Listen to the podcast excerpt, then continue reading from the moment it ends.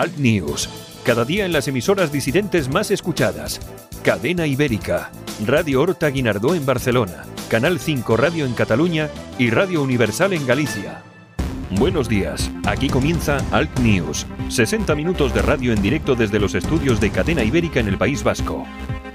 Información, entrevistas, tertulia, de todo un poco para comenzar el día con información y opinión distintas, alternativas, sin complejos. Santiago Fontenla y su equipo comienzan el día contigo. Allá vamos. Viernes 18 de enero de 2019 comienza Alt News, noticias e información alternativas aquí en Cadena Ibérica. Estamos en los estudios de Cadena Ibérica en el País Vasco transmitiendo este espacio a través de Cadena Ibérica, por supuesto, también de Radio Horta en Barcelona, Canal 5 Radio en Barcelona y Radio Universal en, a través de sus emisoras de frecuencia modulada en Galicia, en La Coruña y en Ferrol. Nos enfrentamos a un espacio de radio, como siempre, alternativo, diferente y, si es posible, algo polémico. Vamos allá.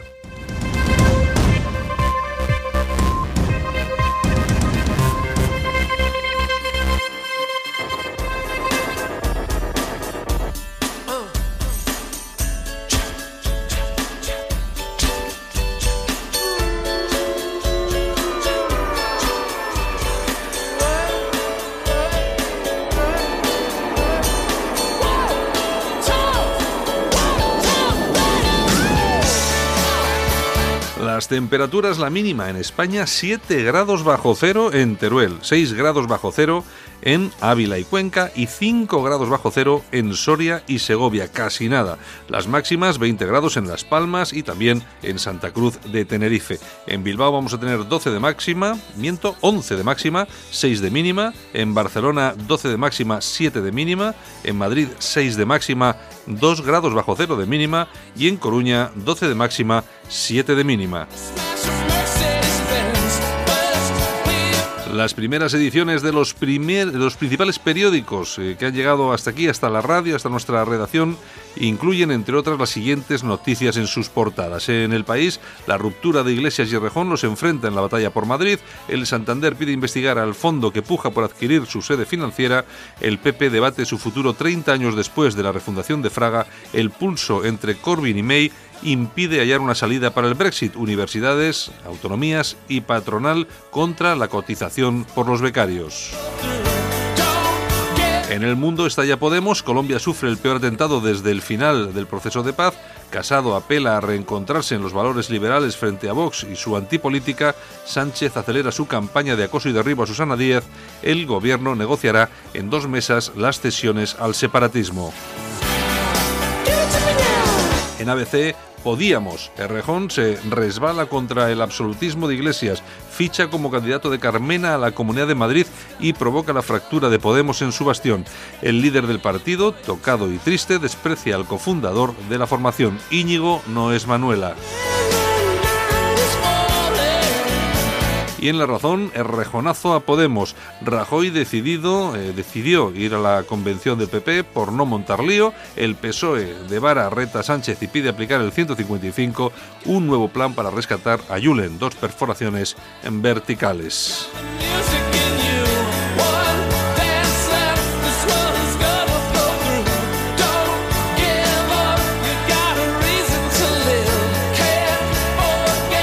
Como cada día, aquí estamos. Eh, un saludo de todo el equipo que hace posible, tanto aquí como en Madrid, que esto suene cada día a través de Cadena Ibérica y de todas las emisoras asociadas a este programa que lo emiten cada día. Todos los programas están disponibles en podcast en la dirección altnews.es. Y por supuesto que estamos a vuestra disposición en Facebook. Eh, tenéis que buscar Alt News España y ahí estamos, nuestra página de Facebook que ya tiene, creo que son cerca de 42.000 seguidores. Muchas gracias.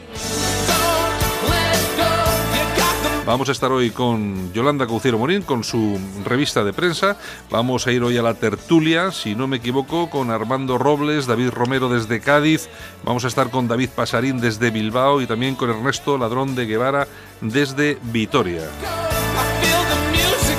Acabaremos con un poco de historia, la efemérides, para, siempre para recordar un poco de historia de España que nos viene bien, sobre todo en estos tiempos en los que se obvia, ¿eh? en los que ya no se, no se hace nada por recordar todo lo que ha sido nuestro pasado. Bueno, en fin, vamos con ello, si os parece, comenzamos, vamos con la revista de prensa e iniciamos el programa. Vamos allá. Alt News, cada día en las emisoras disidentes más escuchadas.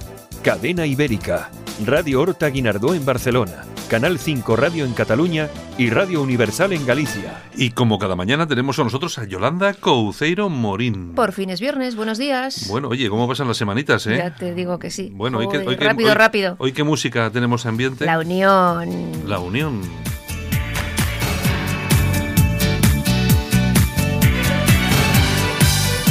Y estos siguen en activo, ¿no? Siguen, siguen. Empezaron allá por el año 1982. Eh, su líder era, y sigue siendo, Rafa Sánchez. Y luego estaba por ahí Luis Bolín y Mario Martínez. Bueno, oye, sonaban bien, sonaban bien.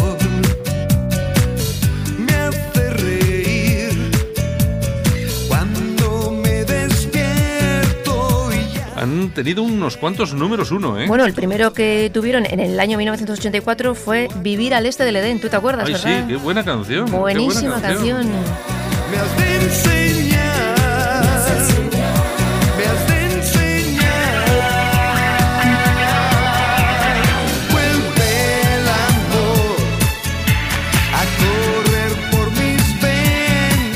Sí que, sí, que, sí que suenan, esto sí que suenan. Sí, ¿eh? sí, sí, tuvieron éxitos, pues bueno, El hombre el lobo en París, Más y Más, Sildavia, Esta vuelve el amor, bueno, mogollón bueno, de ella y buenos. ¿eh? A mí me gustaba la de Sildavia. ¿eh? A mí casi todas, es que eran todas buenísimas.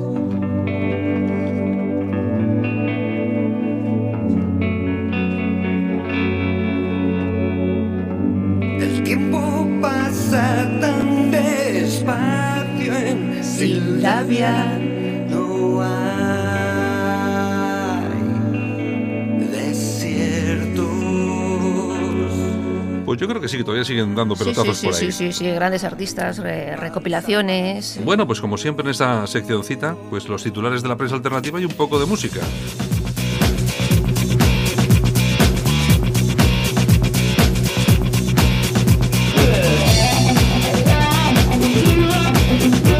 Es para que se despierte aquí el personal sí, ¿no? para que a buen ritmo. Me parece muy bien.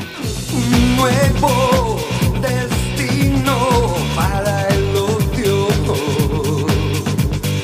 Bueno, pues si te parece, vamos con los titulares. Sí, porque si no sigo aquí con todas las canciones de la Unión. Claro, y tenemos que hacer lo que tenemos que hacer. Vamos con, Vale. vamos con los titulares de la prensa alternativa en Internet.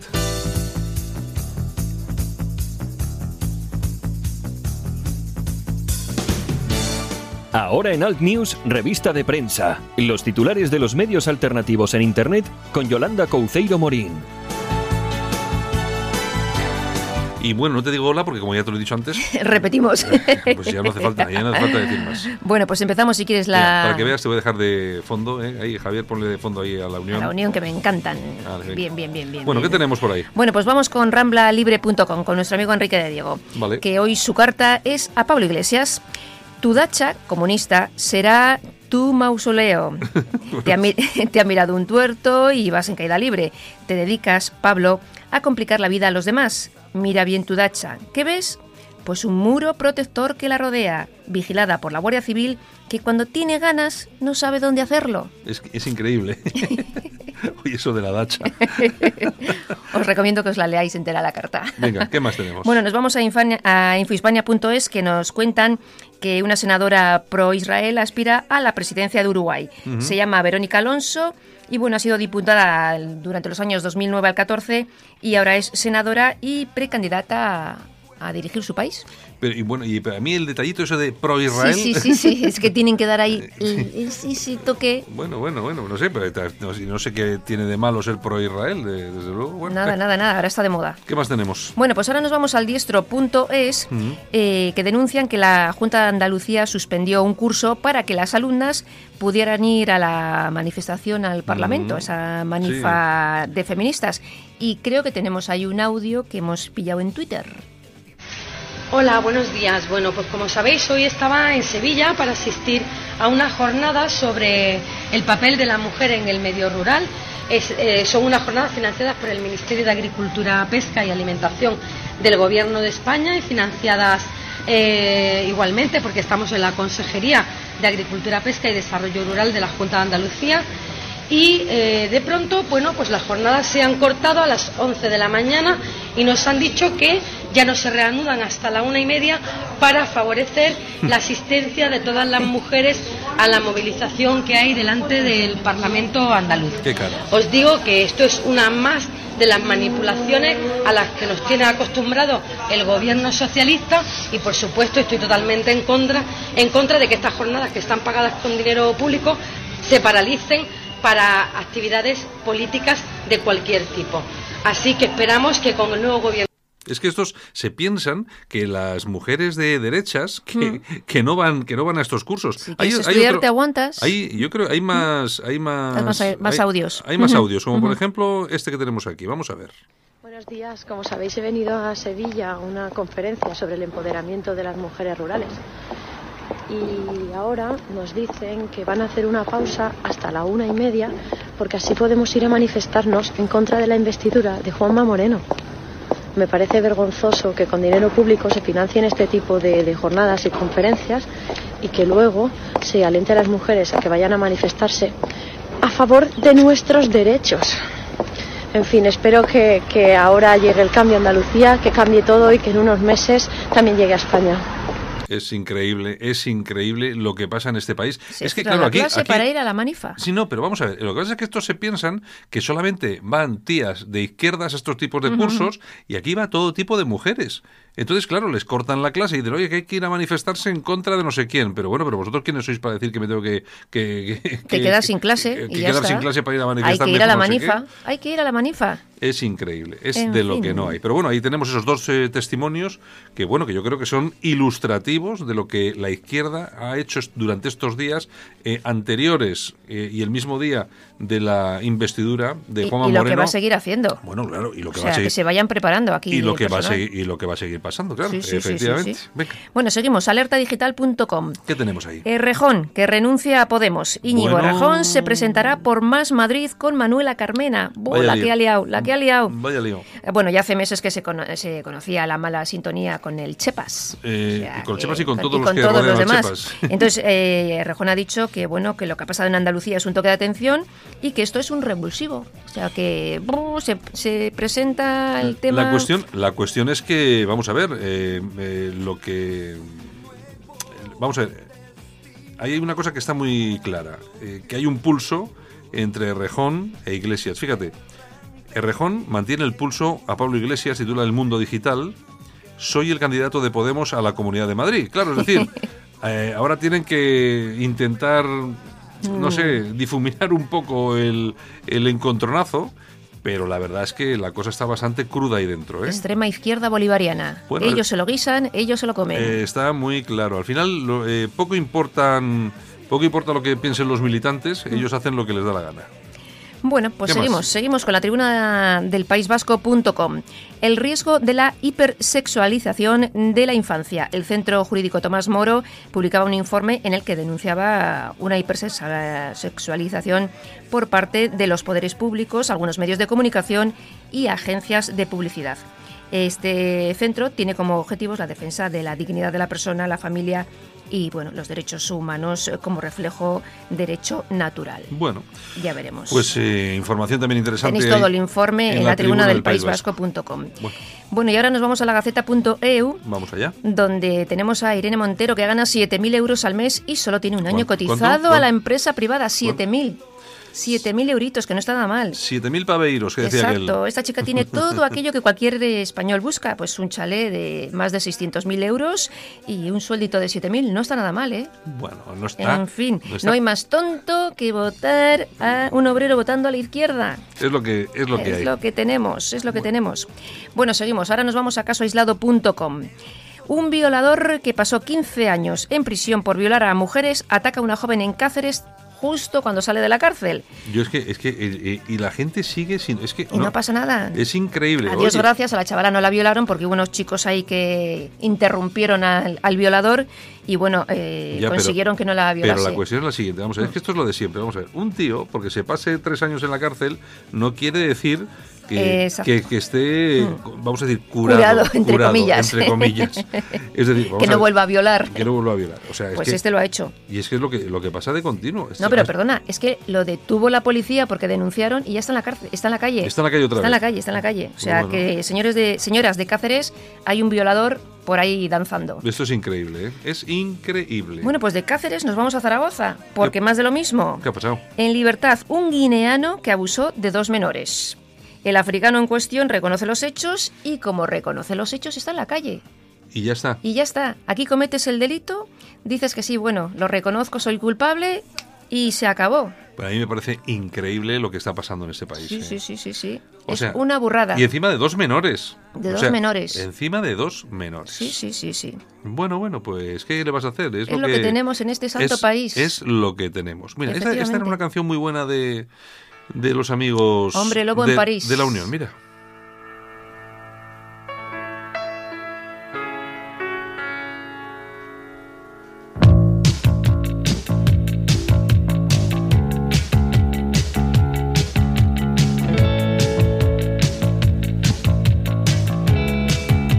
O sea que hoy nos animamos con la Unión, ¿eh? Sí, sí, Es que, son, oye, mu- es que son muy buenos. Eran buenos y siguen siendo buenos. Yo fíjate, serán mejor ahora que lo que eran antes, ¿eh? Ahora tienen más experiencia, ¿no? Pero bueno, la música que hacían, la- esas canciones no han pasado de moda para nada, ¿eh?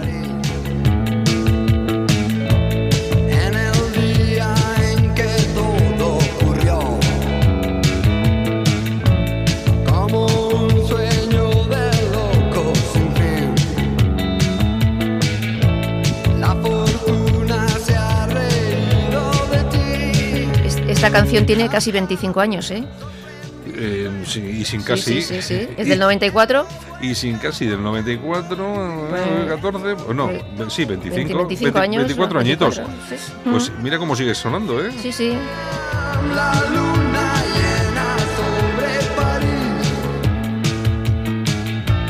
Bueno, ¿y qué más tenemos? Bueno, pues nos vamos a ir con las toñejas, Vamos. si a usted le parece. Pues vamos con y a. Javier también. A ver, toñejas. ¿Para quién? Pues para unas empleadas del Ayuntamiento de Barcelona.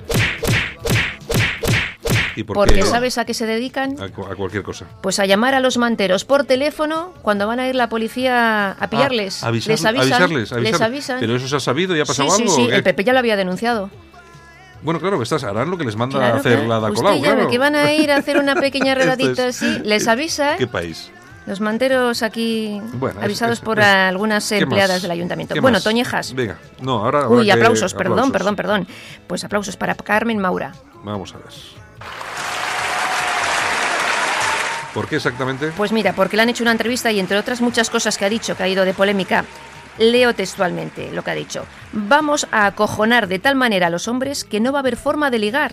Esto no es feminismo. Hombre, ¿cómo lo sabe? Es que- Y lo dice Carmen Maura, Sí, que de, que no lo dice la facha aquí ese, presente. que de derechas de derechas no es exactamente, precisamente. ¿eh? exactamente. Ha dicho también que está muy harta de que den todo a Cataluña y a los demás, ¿no? Bueno, es que, hombre, cada vez. Yo Ha tenido que, una entrevista muy polémica hoy. yo creo que cada vez la gente ya se está poniendo un poco donde Hmm. se tiene que poner y al final. Hombre, es pues que bueno. esto está pasando ya unos límites. Bueno, pues nada, Yolanda. Bueno, pues nada, que adiós a ritmo de la unión, a pasar buen fin de semana y volvemos a oírnos el lunes. Venga, hasta el lunes. Besos. La luna llena sobre París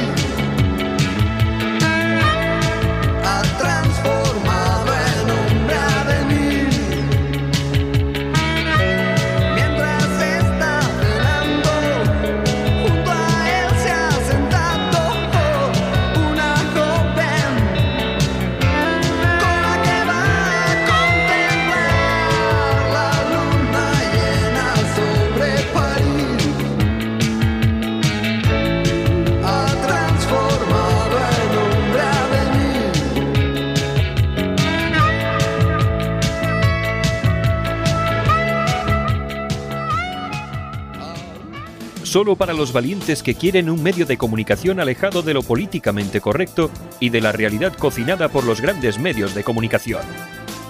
Alt News. Somos diferentes. Somos alternativos. Con Santiago Fontenla. ¿Te sientes seguro en Bilbao? Bilbainos, un nuevo partido para recuperar el Bilbao de siempre. Síguenos en Facebook. Alt News, un espacio para el análisis de la actualidad, las entrevistas más incisivas y las tertulias más comprometidas. Alt News, cada día en las emisoras disidentes más escuchadas. Cadena Ibérica, Radio Horta Guinardó en Barcelona, Canal 5 Radio en Cataluña y Radio Universal en Galicia. ¿Sabes ese momento en el que llega el portátil que compraste por internet, pero el teclado está en chino? Y reclamas y reclamas, pero parece que el que habla en chino eres tú. Ese. Ese es un momento legalizas. De manual. Desde 10 euros al mes siente el poder de contar con un abogado tantas veces como necesites. Llama gratis al 900-100-662. En Alt News, La Ratonera, un espacio de análisis de la actualidad con Armando Robles y Santiago Fontenga. Críticos, ácidos, alternativos, otra lectura políticamente incorrecta de lo que sucede en España, Europa y el mundo, y no nos cuentan. Armando Robles desde Málaga. Buenos días, bienvenido. Buenos días, ¿qué tal? ¿Qué tal por Málaga? Pues bien, con mucha humedad, pero bien, la tónica de todo el invierno. Bueno, oye, que todavía no se nota en Andalucía el cambio de gobierno, ¿no? Mm, No, no, no, es más, no. Habrá que darle además los preceptivos 40 días, ¿no? Que se le suelen dar a los gobiernos. ¿40 o 100? Yo no sé. Si- luego eso no sirve de nada. Al día siguiente de la toma de posesión, Ya están está la dando, oposición buscando dando leña. buscando debilidades que, que, que vender a la opinión pública. Bueno, bueno, pues nos vamos también hasta Cádiz. David Romero, jurista, buenos días. Hola, buenos días. David Romero, que es colaborador de, entre otros medios, pues Sputnik, RT, etcétera, etcétera, etcétera. Y bueno, ¿qué tal por Cádiz? Ya que preguntamos de Málaga, por Cádiz, ¿qué tal? Bien, ¿no? Sí, bien. En cuanto al tiempo, la verdad que está haciendo bastante frío. Seguramente en Málaga pasa igual. Estamos, yo que vivo en el interior, está viendo mm, mínimas de menos uno, menos dos, que eso es bastante. Y en cuanto al tema político, en este segundo día, eh, bueno, tercer, tercer día, eh, pues si contamos el día de la investidura, eh, de- para la toma de Juanma Moreno. La verdad que, como dijo Armando Robles, creo recordar hace dos días, eh, eh, el hecho del cambio de gobierno en Andalucía no ha supuesto ningún tipo de, en la opinión pública o en la calle no se ha hablado del tema. Y salvo las famosas manifestaciones del movimiento feminista y, y las quedadas y concentraciones que sí se realizaron, por ejemplo, en Jerez de la Frontera, yo no hubo no ha habido ningún tipo de reacción. Y tampoco la gente eh, tanto el proceso electoral como después de las elecciones la configuración del gobierno y la toma de posesión la verdad es que seguramente no sé Armando qué puede decir desde Málaga pero por aquí en Cádiz no ha tenido mucha relevancia mediática y la gente al margen de los medios de comunicación el sentir popular parece que va por otro camino. Bueno, bueno, nos vamos hasta el norte de España, Bilbao. Eh, David Pasarín, líder de Bilbaínos. Buenos días. Buenos días, seguro. Bueno, me imagino que si, que si por Andalucía no se nota lo del, lo del cambio andaluz, en Bilbao menos, ¿no? no, en Bilbao menos. Aquí tenemos frío, que veo que estamos de ronda de, de, de eso, muchísimo frío. Y, y, y con respecto al cambio, pues no, todavía no se nota desde aquí, pero desde luego espero, yo soy un gran enamorado de Andalucía y veraneante asiduo, y espero que se note que es una tierra que yo creo que tiene mucha potencialidad y que ahora puede salir. Bueno, eh, me- ayer te entrevistaban en, en la COPE, creo, en Bilbao, ¿no? Sí, sí, ayer estuvimos en COPE y muy bien. La verdad Oye, es que pero- los medios nos están empezando a dar cobertura. Claro, ¿eso, ¿eso qué significa? ¿Que os empiezan a dar cobertura? ¿La, la opción que el- vuestro partido que presentaréis a las próximas municipales empieza a tomar un poco de forma también a nivel mediático? Pues bueno, eh, estamos ya en redes sociales, estamos ya en la calle pegando carteles y ahora hemos empezado a aparecer en medios escritos, ya hemos estado y ahora en radio. Bueno, bueno, me Vosotros parece, también que os, agra- os agradezco que nos deis voz. bueno, bueno, me parece, me parece estupendo. Bueno, y nos vamos hasta Vitoria. Ernesto Ladón de Guevara, buenos días. Hola, buenos días desde la parte meridional de Bilbao. Hayas estado bien. Pregúntales por el frío, pregúntale por el frío. Sí, bueno, eh, me- me- esto es Siberia, Gasteiz, ya sabes. Sí, bueno, es que esto, lo de, lo de, lo de Vitoria es una cosa eh, para echaros a comer aparte. Bueno, Ernesto Ladrón de Guevara, yo, que al que yo conozco desde hace muchos años, fíjate que hoy recordábamos que hemos, eh, que hemos hablado de una vez que estuvimos juntos ahí en una bodega, lo que pasa es que no nos, no nos acordamos ni de la bodega ni, ni, ni absolutamente de nada, pero bueno, eso quiere decir que nos, eh, nos acordamos hace mucho, mucho, nos conocemos hace mucho tiempo. Por cierto, Ernesto, hay un artículo que has escrito en la Tribuna del País Vasco que se llama La solución para España que el PSOE se hunda. Es un, es un artículo que me ha parecido reseñable y que me gustaría, pues que, no sé, eh, transmitieras a nuestros oyentes exactamente qué es lo que has querido, qué es lo que has querido transmitir, valga, valga la redundancia, con este artículo que el, solamente el título ya como que a uno le deja un poco como temblando. Bueno, eh, en realidad no digo que se hunda, digo que desaparezca, que es, más todavía. Porque entiendo que es una lacra ya para, España. Desde la llegada de, del nefasto Zapatero, eh, eh, el Partido Socialista es una lacra y a la vista está. Está gobernando un presidente que no era ni diputado, es decir, que nadie lo ha elegido. Y esto se, se admite como si fuera natural en una democracia. A mí me parece absolutamente esperpéntico Además, la izquierda tradicional históricamente, y eso que yo vengo de la izquierda, ¿eh? La izquierda, y lo digo porque entonces era un hidrante y ahora creo que tengo algo más de conocimiento, por lo menos de, de, sensatez. Yo creo que la, izquierda eh, nunca ha admitido la democracia cuando no la ha convenido y las leyes se las pasa por la entrepierna. Bueno, tú, eh, tú Ernesto, tú vienes de la izquierda, vienes del, del, PSOE, eh, de, que tú estuviste, estuviste en el PSOE, además en los tiempos más, eh, más difíciles, pero bueno, que hace tiempo que dejaste ese barco, ¿no? Sí, lo dejé, lo dejé cuando vi que no había manera de despegar al Partido Socialista del PNV, que era como una lapa del PNV, y era y sigue siendo. PNV2 y sigue siéndolo. o peor. Desde, desde la época en la que un señor, que no voy a nombrar por respeto a su nombre, eh, dijo que había que buscar el postnacionalismo, que consistía en ponerse la vuelta. ni, más, ni menos. Bueno, y desde, desde que dejaste el PSOE, te has dedicado más que nada, bueno, eh, a, lo que es el movimiento cívico prácticamente. Eh, sí, bueno, sí, eh, fundamentalmente a escribir, que es lo que a mí me gusta. Bueno, sí, pero el movimiento cívico, cívico y ahora pues cuando hablamos español y en fin, siempre en algún, en algún tinglao, pues buscando la dignidad de las personas, que es lo que importa. Siempre haciendo algo, siempre haciendo algo. Bueno, pues yo, si, si os parece a todos, eh, os pongo algún tema sobre la mesa y lo comentamos en esta mañana. Y me parece que uno de los temas importantes es lo que está sucediendo en Madrid. Pablo Iglesias va a presentar candidatura de Podemos contra Errejón en Madrid. Y dice eh, eh, Pablo Iglesias que Íñigo no es Manuela. Es el, es el lío de siempre en esta izquierda que muchas veces no se mira ningún espejo, Armando. Sí, parece que es la oficialización ya de una ruptura que venía cantada desde, desde hace tiempo y más allá de bueno de un liderazgo mantenido férreamente por Pablo Iglesias a lo largo de estos años, pero no parecía haber elementos ideológicos vertebradores de corrientes tan distintas y con intereses ideológicos tan contrapuestos como los que existen dentro de Podemos.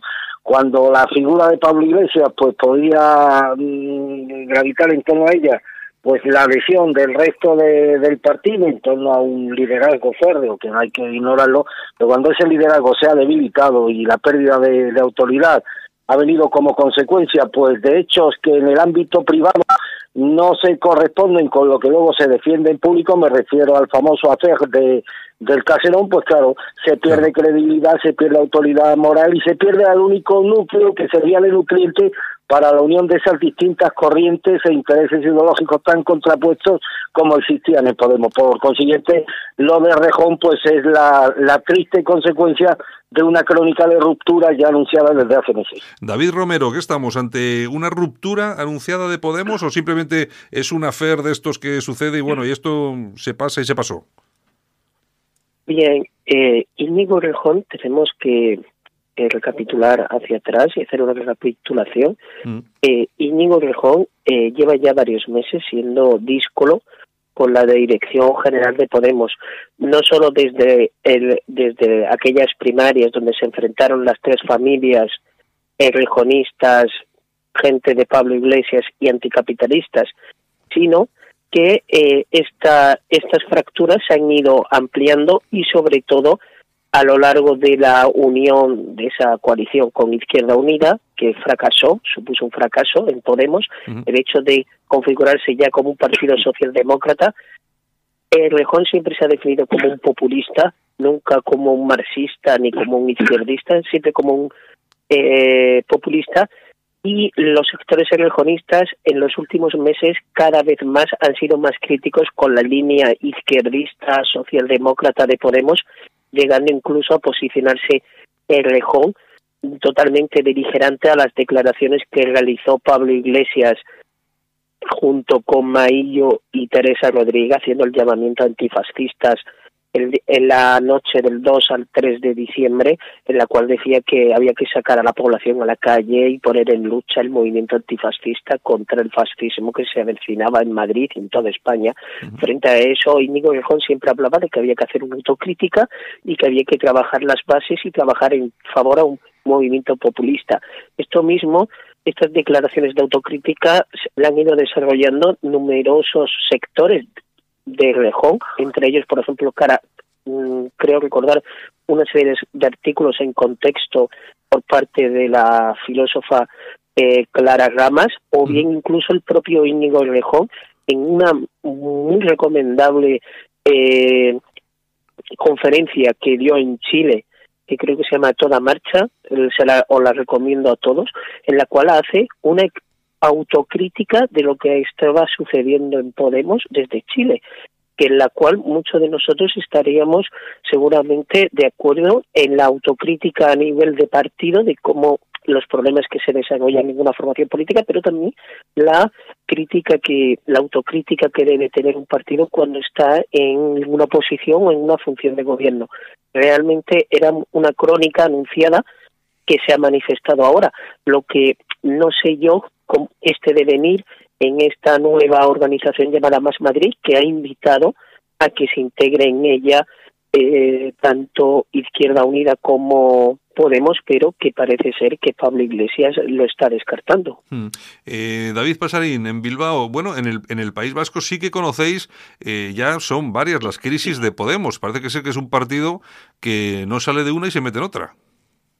Bueno, yo voy a, fíjate, voy a romper una lanza a favor de un personaje que no me resulta especialmente agradable, que es eh, Pablo Iglesias, porque yo creo que es un caso de, de Julio Cesarismo, de alguien que levanta, en su caso, yo creo que el partido lo ha levantado él y ha terminado apuñalado por los suyos como Julio César, y me viene ahora mismo a la memoria el caso de Rosa Díez, que cuando miró la última vez que estaba en el partido hacia atrás, pues ya le habían apuñalado todos los suyos, ¿no? es un eh, caso de política orgánica, de la política de dentro de los partidos. Yo creo que es la gran desconocida y que se mueven unos parámetros a veces muy crueles. ¿Qué te parece a ti, Ernesto?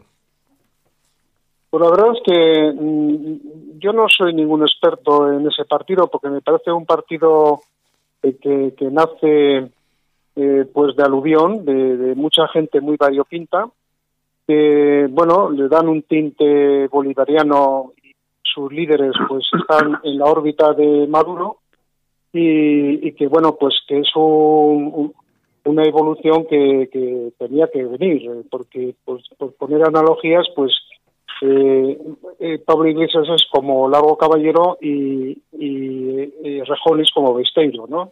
Poner alguna, alguna analogía, es decir, el sector más leninista, más, más estalinista contra el sector más racional, sensato, bueno, por lo menos lógico, que, que piensa algo, ¿no? Porque yo creo que Pablo Iglesias pensar hace poco, lo que, lo que habla es con las vísceras. Hmm.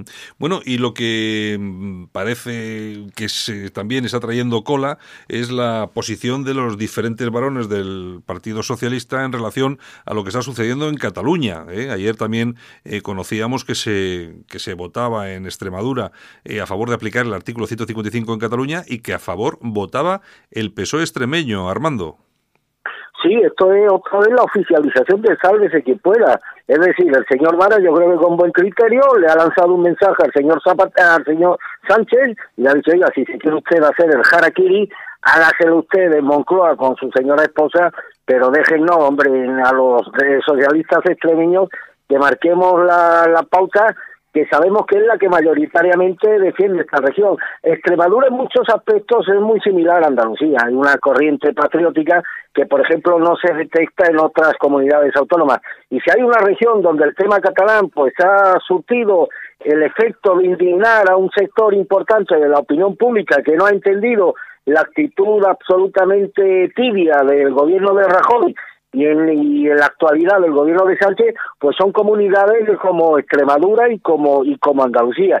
De ahí que el señor Vara, que creo que es un tipo muy listo, pues no ha tenido más remedio que lanzar una propuesta apoyada por por esto por Partido Popular y por Ciudadanos por la que exigen al gobierno central al abandono de la bilateralidad con Cataluña y al mismo tiempo se muestran a favor de una nueva aplicación del artículo 155 de la Constitución de manera firme y con la amplitud y duración que se requiera. Creo que más allá de la oficialización de la supervivencia política por parte de los socialistas extremeños que decía antes, se trata en cualquier caso de un desafío en toda regla del señor Vara a Pedro Sánchez que creo que quedará sin consecuencias porque en la actualidad el Partido Socialista, hablaba antes el compañero eh, Ladrón de Guevara, eh, los intereses tan diversos que eh, que coincidieron en, Podemos durante su nacimiento. Yo creo que en el Partido Socialista hay sensibilidades ahora mismo tan distintas, tan distintas, que sería muy difícil, por no decir casi imposible, reconocer al Partido Socialista prevalente en Extremadura, que por ejemplo prevalece en comunidades autónomas como País Vasco como, o como Cataluña. Hmm. Pero insisto, ha sido un guiño al electorado socialista en Extremadura, que a diferencia de lo que ocurre con los electorados socialistas en otras comunidades, pues vota siempre en clave, en clave, en clave nacional. Hmm. Eh, David Romeo, ¿qué estamos, eh, qué asistimos con este, con este asunto? Eh, ¿A la puesta sobre la mesa de otro PSOE? Estamos, estamos asistiendo a, no sé, a una escenificación perfectamente estudiada para demostrar que otro PSOE es posible y no solo el de Pedro Sánchez? Bueno, a mí me ha sorprendido esta noticia, si, si os quiero ser sinceros, porque, bueno, siempre ha habido connatos de este estilo. Quiero hacer recordar a los oyentes que durante la, la votación del Estatuto de Autonomía de Cataluña en época de Zapatero, que se tuvo que llevar a las Cortes y como ley orgánica se tiene que se tiene que, votar se llegó a determinados diputados socialistas de Andalucía y de Extremadura llegaron a amenazar votar en contra del estatuto por referencia a la, a la famosa controversia de la financiación autonómica, ese famoso sudoku por el cual ya Pedro Pedro Solves tuvo que dimitir porque era incapaz de hacer cumplir la financiación autonómica donde cada estatuto de autonomía utilizaba un criterio distinto para su financiación. Entonces, eh, ahí prevaleció la disciplina de voto en las Cortes y realmente lo que ocurrió fue que todos los diputados, eh, por desgracia, los diputados andaluces que representan las provincias andaluzas y las provincias de Extremadura votaron en contra de los intereses de sus representados que los votaron en favor a, la, en favor a un estatuto que prevalecía en la financiación de Cataluña respecto a las propias regiones. Lo que está pasando en Extremadura con los nuevos presupuestos generales del Estado que se van a aprobar eh, de este año 2019, eh, las regiones más damnificadas son Andalucía y Extremadura. Eh, estamos viendo cómo en los trenes que van hacia Extremadura todas las semanas se está viendo numerosos accidentes. Esperemos que nunca haya uno de gran gravedad. En cambio, la financiación en infraestructuras de Extremadura en comparación con Cataluña es mínima. Es normal que realice eso como una especie de dar un favor al electorado. Hay que hacer recordar que en Cataluña ese electorado eh, de los cinturones rojos que votaba al Partido Socialista porque creía que votaba Felipe González, ya ha dejado de votar al Partido Socialista y ha llegado a votar, como pasó en las últimas elecciones catalanas, a Ciudadanos. Esta amenaza de, de hacer perder el electorado más fiel y que tenía consolidado el Partido Socialista, que es el votante obrero o el votante rural, que es el típico, como dice Armando, de Andalucía y en Extremadura, frente a otro tipo de votante del Partido Socialista en el resto de España puede ocasionar que ese, ese votante desaparezca. eh, David Pasarín, desde Bilbao, eh, ¿qué diferente este PSOE de Extremadura del PSOE vasco, ¿no? que no tiene ningún tipo de problema para hacer comiditas con Otegui y compañía? Bueno, yo creo que el Partido Socialista sigue de, de victoria en victoria hasta la derrota final no hay que olvidar que grandes partidos socialistas, como puede ser el griego o el francés, han desaparecido completamente del mapa. Mm. Yo creo que ahora mismo el Partido Socialista sigue teniendo la cuestión territorial sin resolver y ahora además tiene que abrir el melón de si eh, sustituyen o no sustituyen a Susana. Esa es otra, claro. Y, y por último, una última, una última apreciación sobre el Partido Socialista que es evidente. Si en lo que se ha llamado históricamente el granero del Partido Socialista, que es Andalucía, ha bajado, Ujú. imaginémonos para que para mantener eh, esos datos que da el CIS de un Partido Socialista a nivel nacional subiendo, tendría que el resto de comunidades autónomas no solamente subir, sino además subir aún más para tapar la caída que ha tenido en Andalucía. Por lo tanto, las encuestas del Partido Socialista evidentemente están trucadas y ahora mismo el Partido Socialista es un partido eh, en franco retroceso, por mucho que las encuestas digan que no. Sí, están las encuestas, de- las encuestas tezanos están perfectamente cocinadas. Ernesto, eh, cuando tú dejas el Partido Socialista, lo dejas por malo, pero eh, ha ido a peor, ¿no? Bueno, bueno, no tiene.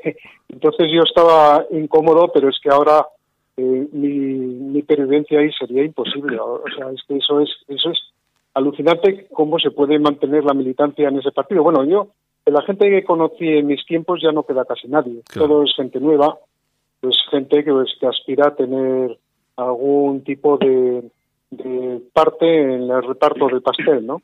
Y entonces pues eh, yo creo que es una militancia más de interés o de o de o de bueno de, de, de pugna sectaria pues por, por, por la parte sindical o por la parte de los movimientos estos que han creado de que son todos subsidiados de la ideología de género o todos esos tinglaos de, pues, la, de la memoria histórica que también hay gente que, que- que come del, del abrevadero.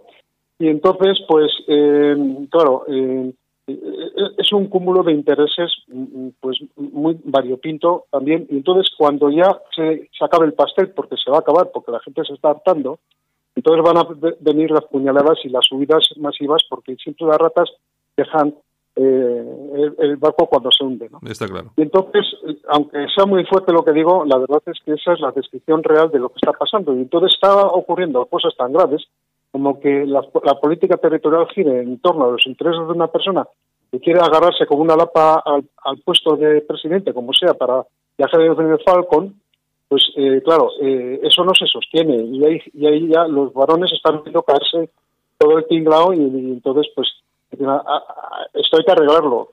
Pero claro, ¿cómo lo van a arreglar? Ya llegan tarde. Tenían que haberlo arreglado cuando Zapatero. Ya, en estos momentos ya, el, el barco ya está en, en fase de hundimiento. Ujú. Está claro, está claro. Bueno, hay, yo, yo me gustaría mm, solamente puntualizar una cosa, que en el caso del Partido Socialista en Euskadi, aparte de las consideraciones ideológicas, hay un sistema de clanes en el que la mujer de Pachi López era, era no sé si es todavía es juntera, el, el marido de Yoldoya Mendía es en el Ayuntamiento de Bilbao, quiere decir hay unos intereses creados de una serie de familias que controlan el partido. Está, está absolutamente claro. Eh, pero sí, además siempre ha funcionado así y bueno, y, seguirá y seguirá funcionando. Bueno, eh, y ya acabamos ya que tampoco os quiero tener mucho, mucho, no os quiero te- entretener mucho más tiempo esta mañana. Bueno, eh, para tratar un tema rapidito, ayer por la tarde, eh, ayer por la tarde noche se celebraba un acto de box en Zaragoza, muchos incidentes, eh, pero así todo el acto se llenó, más de 2.500 personas asistiendo a ese acto en el que estaba Ortega Lara, por ejemplo, y Ortega Smith.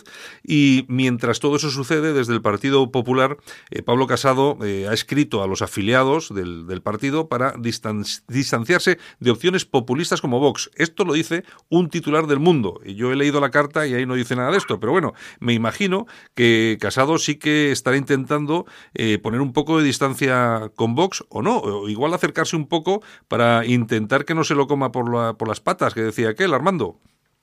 Hombre, el abrazo del oso no sé a quién de los dos perjudicará más en estos en estos momentos.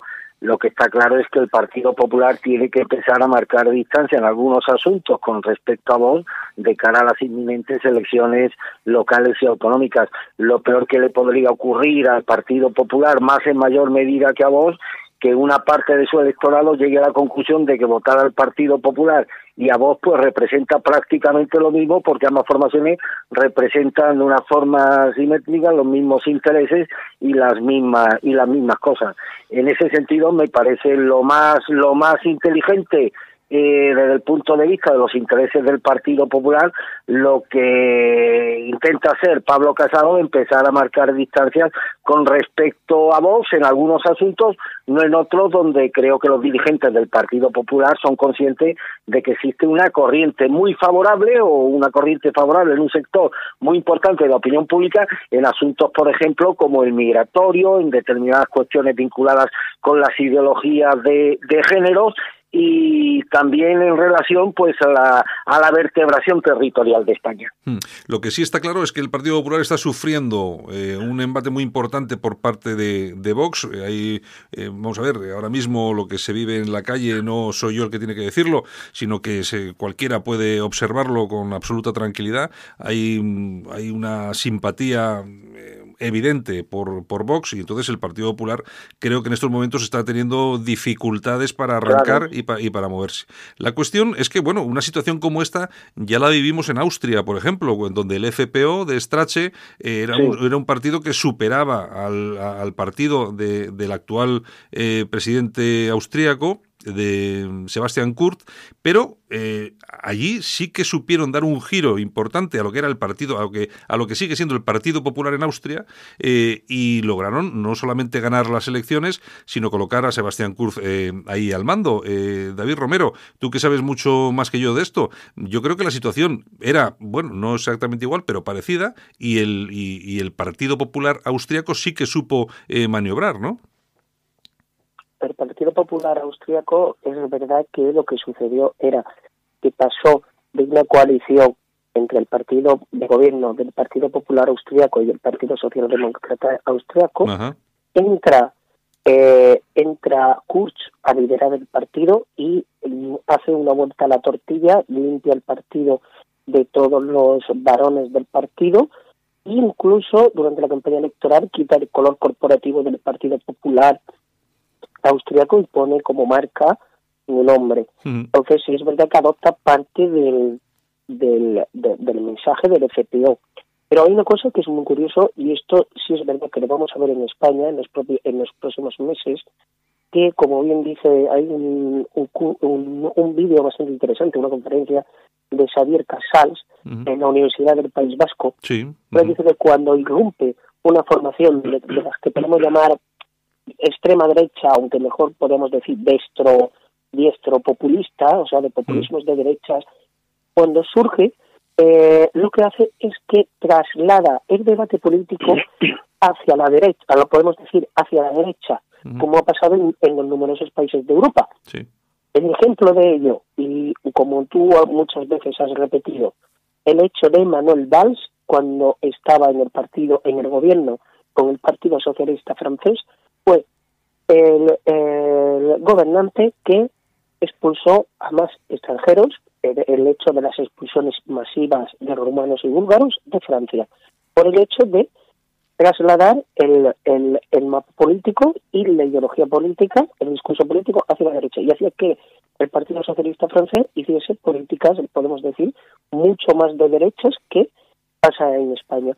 Podemos ver que el debate político, eh, el debate político se está orientando hacia eh, las propuestas o hacia las cuestiones que está realizando Vox, lo cual puede ser bastante interesante porque frente a todos estos años monótonos de, de una política aburrida que siempre se hablaba de lo mismo, memoria histórica, derechos de cuarta, quinta y sexta generación, etcétera, etcétera, puede ser bastante interesante ahora los nuevos paradigmas que van a estar saliendo. Y no solamente ocurre eso con Vox, en, en, Bilbao surge un partido que se llama Bilbaínos, tenemos aquí a su presidente, que es buen amigo de la casa, que es David Pasarín, y que, vamos, que Bilbaínos no es Vox, pero sí es cierto que tiene un mensaje que en determinadas cuestiones es eh, parecido en cuanto a la seguridad, la inmigración, las ayudas sociales. Eh, vamos a ver, eh, cuando surge Bilbaínos, eh, David, surge mmm, como consecuencia de que falta algo en algún sitio desde un punto de vista político. Pues básicamente de que hay una situación de inseguridad que nunca habíamos vivido en Bilbao. Bilbao siempre ha sido una percibida como una ciudad y de hecho lo era, segura, y de repente empieza a aparecer una sensación real eh, de inseguridad. Eh, tenemos también un sistema de ayudas que entendemos que tenemos que reformar. No podemos darle ayuda a alguien que no ha cotizado ningún día y, sin embargo, pedirle a nuestros mayores que tengan 35 años cotizados para que puedan cobrar su pensión. Y bueno, fruto de todo eso, en el resto de España eh, creo que lo ha canalizado vos. En Euskadi es diferente porque ellos se han, desde el principio se han posicionado en contra no solamente de, de la foralidad y de nuestro concierto económico, sino también de la propia autonomía. Y yo creo que aquí le va a costar más a Vox eh, bueno, pues eso, llegar a tener posiciones de, de, ocupar eh, situaciones institucionales en los ayuntamientos, en el, Parlamento Vasco, etcétera.